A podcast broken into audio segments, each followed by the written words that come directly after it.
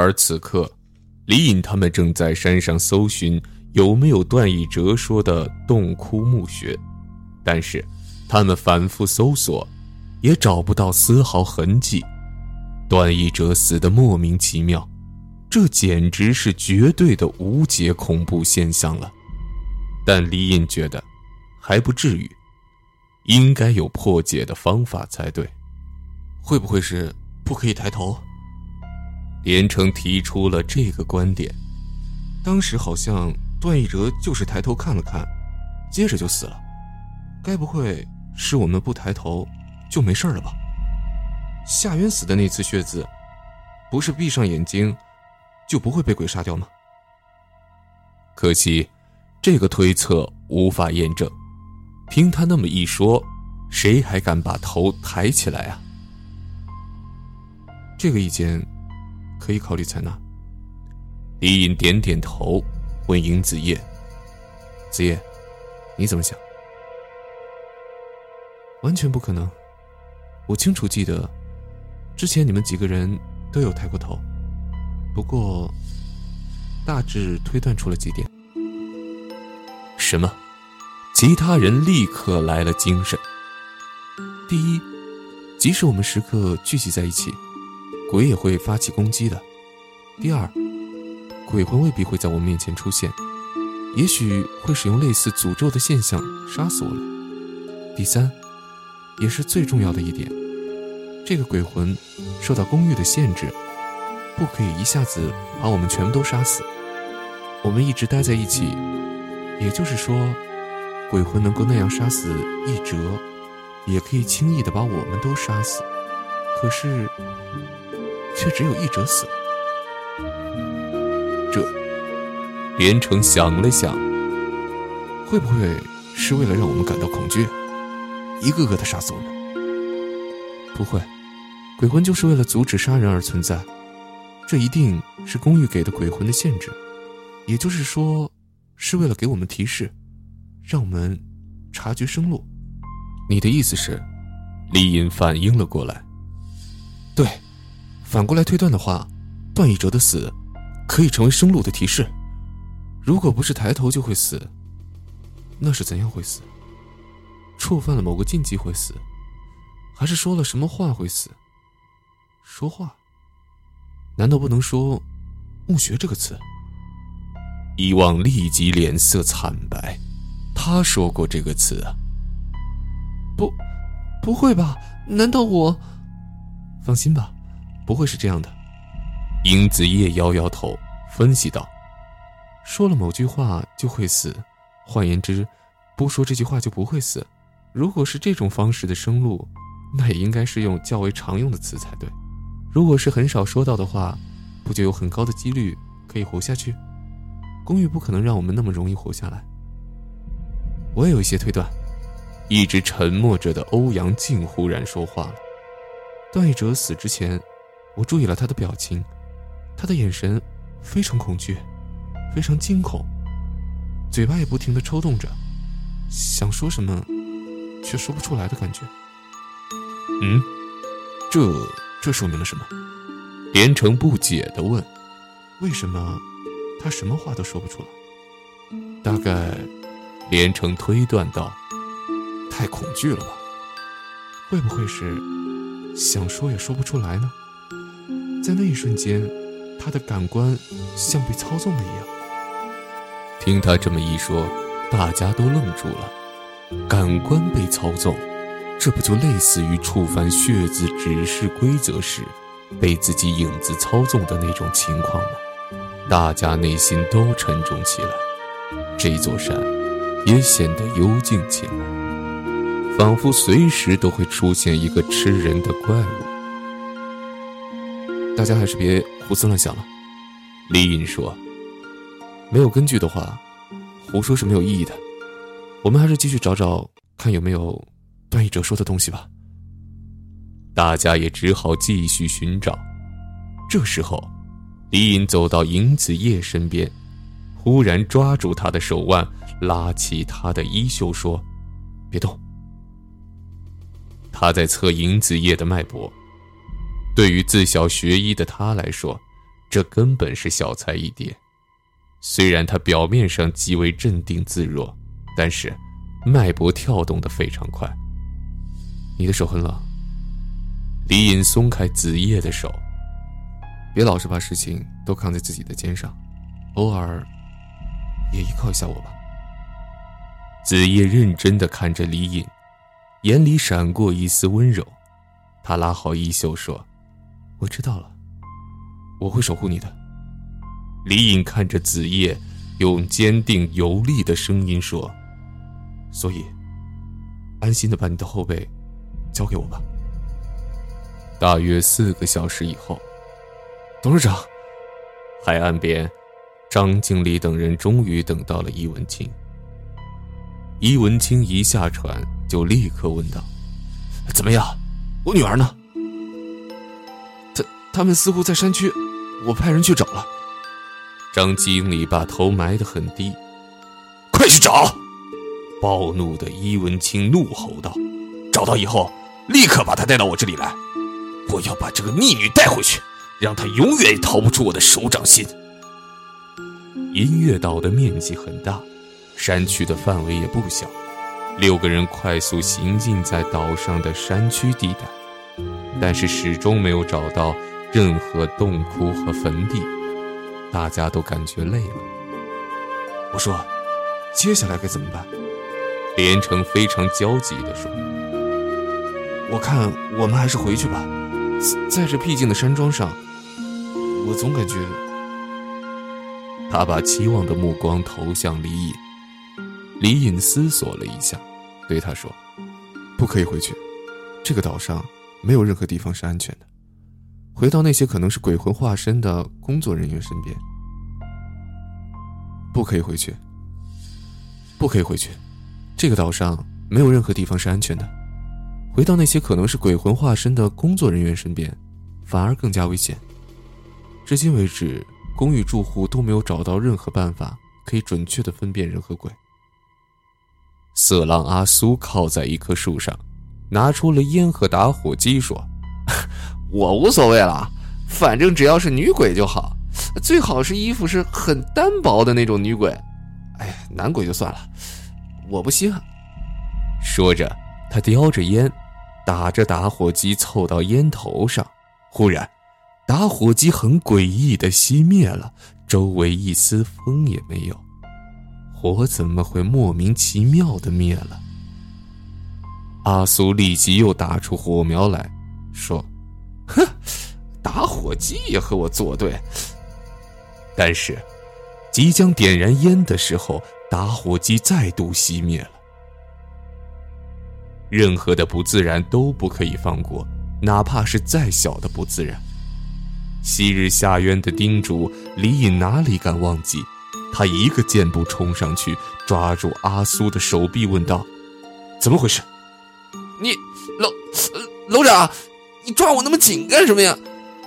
阿苏连忙说：“我这打火机 打不着火。”怎么会？李隐仔细看着打火机，再打着了一次，又熄灭了。打不开的门，会熄灭的打火机，会不会有关联？阿苏一把夺过打火机，说：“哎，我就不信了，还没办法了。”他取下香烟，直接对着打火机再一打，这下总算点着了。然后他一拿开打火机，火又熄灭了。可恶！那店家居然卖这种山寨货给我，等我活着回去，一定要找他们算账。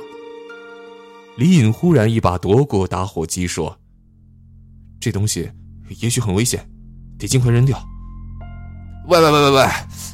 阿苏急了，烟酒和女人可是我阿苏活着仅存的乐趣了，你居然敢抢我的打火机！这打火机有些古怪。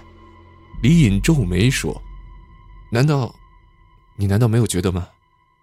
还是扔掉吧。”李隐扬起手，把打火机扔得远远的。喂，你！阿苏立即尖叫着跑向前去，要拿回打火机。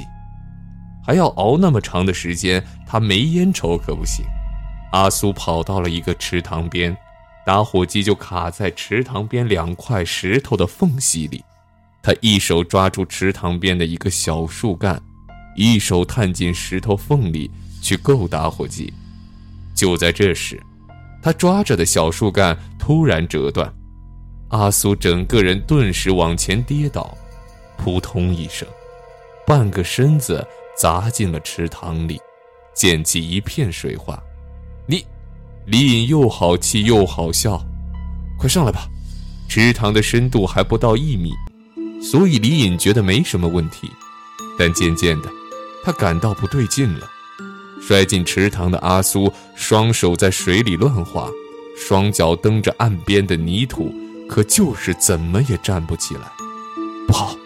李隐连忙冲过去，抓住他的手要把他拉上来，但是池塘里似乎有股可怕的力量，无论他怎么使尽力气拉，都无法把阿苏从池塘里拉起来。这池塘虽然浅，可是整个脸一直浸在水里，肯定也会死的。啊！伊旺尖叫一声，他抓住我的脚了。李隐心知这是阿苏的垂死挣扎，本能的想抓住任何东西。咕咚，咕咚，池塘里不断冒出气泡，池水浑浊一片。众人明知是徒劳，却依然不肯放弃阿苏，直到池水再次平静，阿苏的身体彻底不动了。怎怎么可能？当阿苏被按入水底的脸浮出了水面，大家开始感觉到无比的诡异，比鬼魂出现在面前还要恐怖。在不到一米深的池塘里，被淹死。这种天方夜谭的事情，居然当着他们的面发生了。这时，所有人都冲出了池塘，再也不敢靠近池塘半步。诅咒，这是诅咒啊！伊旺已经吓得面无血色。这个岛带着诅咒，我们逃不掉的，逃不掉的。不对，李隐不相信这是完全无解的诅咒。如果是纯粹违心的无解诅咒，公寓要杀死他们多少次都可以。但是这不可能，公寓必定会留下生路才对。李隐叹了口气，说：“把他的尸体弄上来，然后埋了吧。”我受够了！伊旺忽然跪坐在地上大哭起来：“我我不想再过这样的日子了。”是你，华连城，都是你害的。如果你没有带我走，如果我就在这个岛上和孔山结婚，那我现在就不需要面对这一切了。我不想再见到你。精神几乎崩溃的伊旺站起身，撒开腿就往后跑。小王，连城的脸色变得极为苍白，他立刻追上前去，却跌了一跤。很快。他就看不到伊旺的身影了。小王，小王，连城此刻也快疯了。连城，李隐走上来拉起他，你也别太在意，他说的是气话。我看得出来，伊旺是真心爱着你的。我我知道的，我知道的呀。连城抹着眼泪，但但他说的一点也没有错呀，是我。我带他去天南市，他才会和我一起进入公寓的。结果现在要面对这种事情，他其实一直很痛苦。以前叶可欣和他关系很好，他的死对小王打击很大。和李隐一起执行第四次血字时，叶可欣就在逃回公寓前的空地时，被一个巨大的女鬼卷进嘴里，淹没在那嘴里的滔天洪水中。那可怕的一幕。是伊旺在公寓门口亲眼看见的。在那以后，他很怕水，就连洗澡都要连城陪着。明知道公寓不会有鬼，可还是害怕自己洗澡时洗着洗着就会沉下去。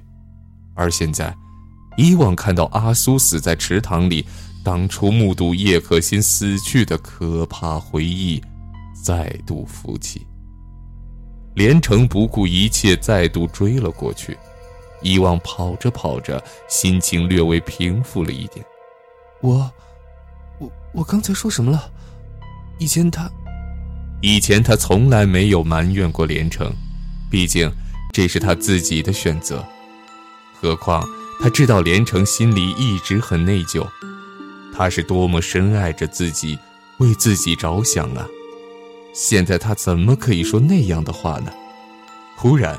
前面树林的拐角处，一群人出现在他面前。为首的中年男人竟是伊文清。当他和父亲四目相对，后者先是一愣，随即反应过来，大声叫道：“快，快给我抓住他！”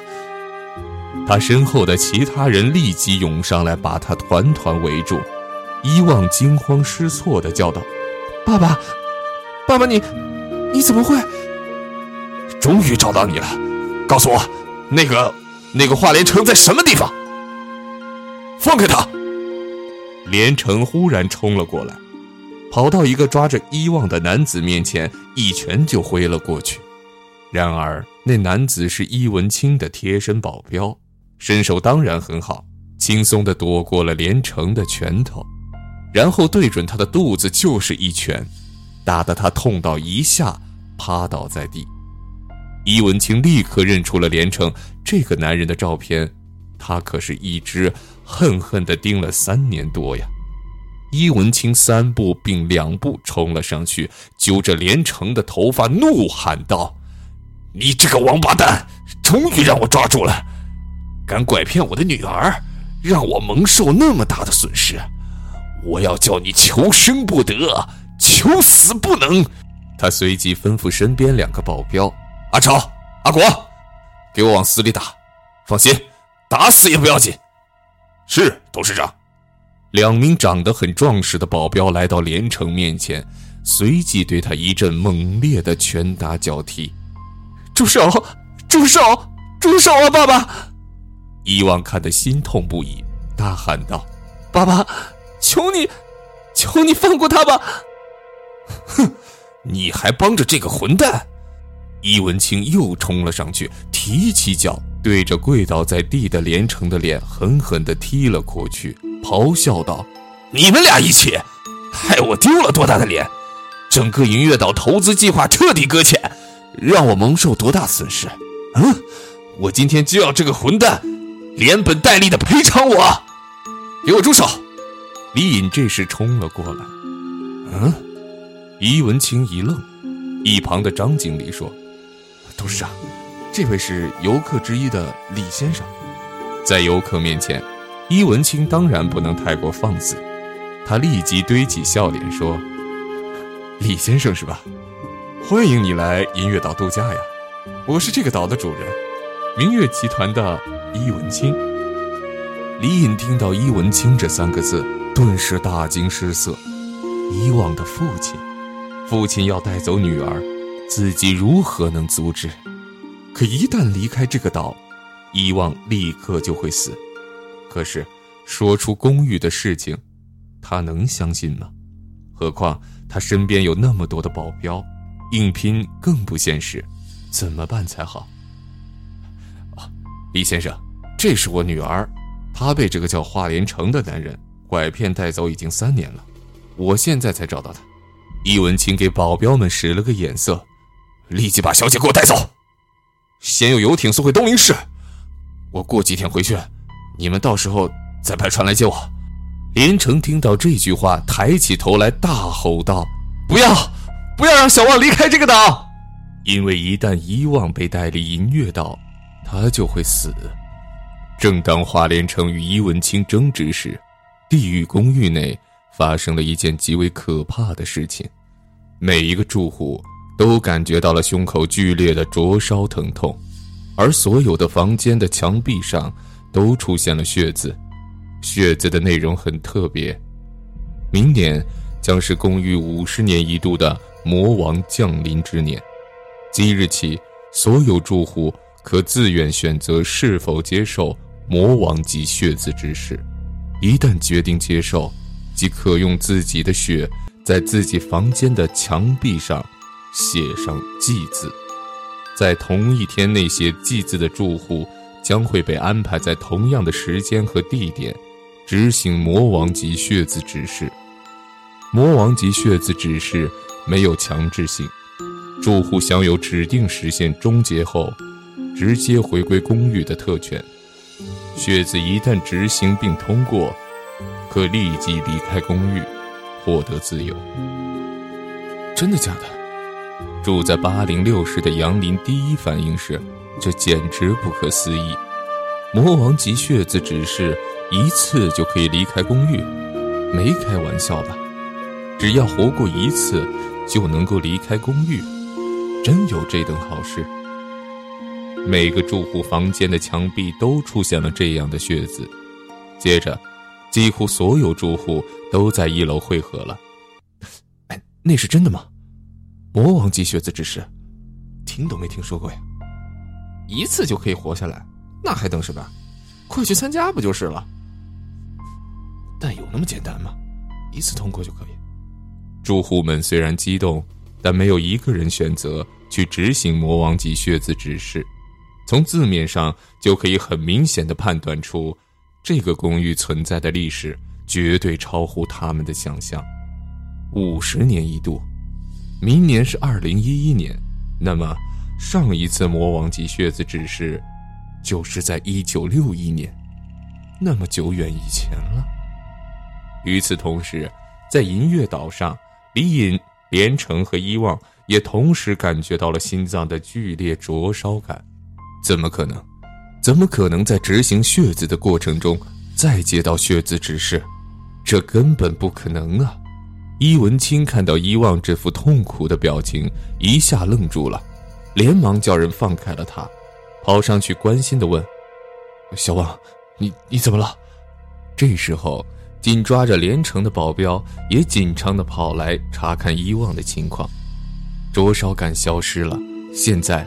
正是最佳时机，李隐和连城一左一右的跑过去，狠狠地打向那些保镖，随即连城抓起伊望的手就跑。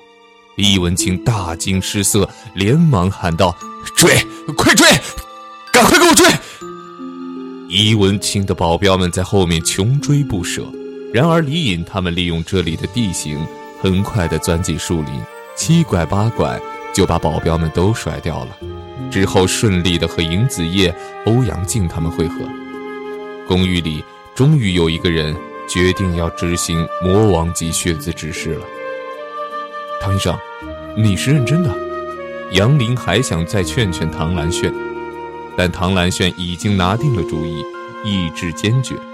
经历了上一次他执行的捉迷藏的血字恐怖，唐兰炫已经不敢再去一次次的执行血字指示了。他决定搏一把，一旦赢了，就可以获得自由，立即离开公寓。他取出美工刀，划破自己的手指，在房间的墙壁上颤抖地写下了一个“祭”字。接着，那“祭”字慢慢地被墙壁吸收，消失了。这“祭”字就是祭祀的“祭”。不久后，唐兰炫就感到心脏处有一种古怪的感觉产生了。但不是以前那种被火焰灼烧的感觉，而是心里非常难过，仿佛世间没有了任何光明，没有了任何快乐。然而，一行血字在墙壁上出现了：“魔王级血字指示发布，指示发布时间从二零一一年一月一日至二零一一年十二月三十一日截止。二零一一年十二月三十一日过后。”不再发布魔王级血字指示，五十年后才会再度发布。本次指示的内容为：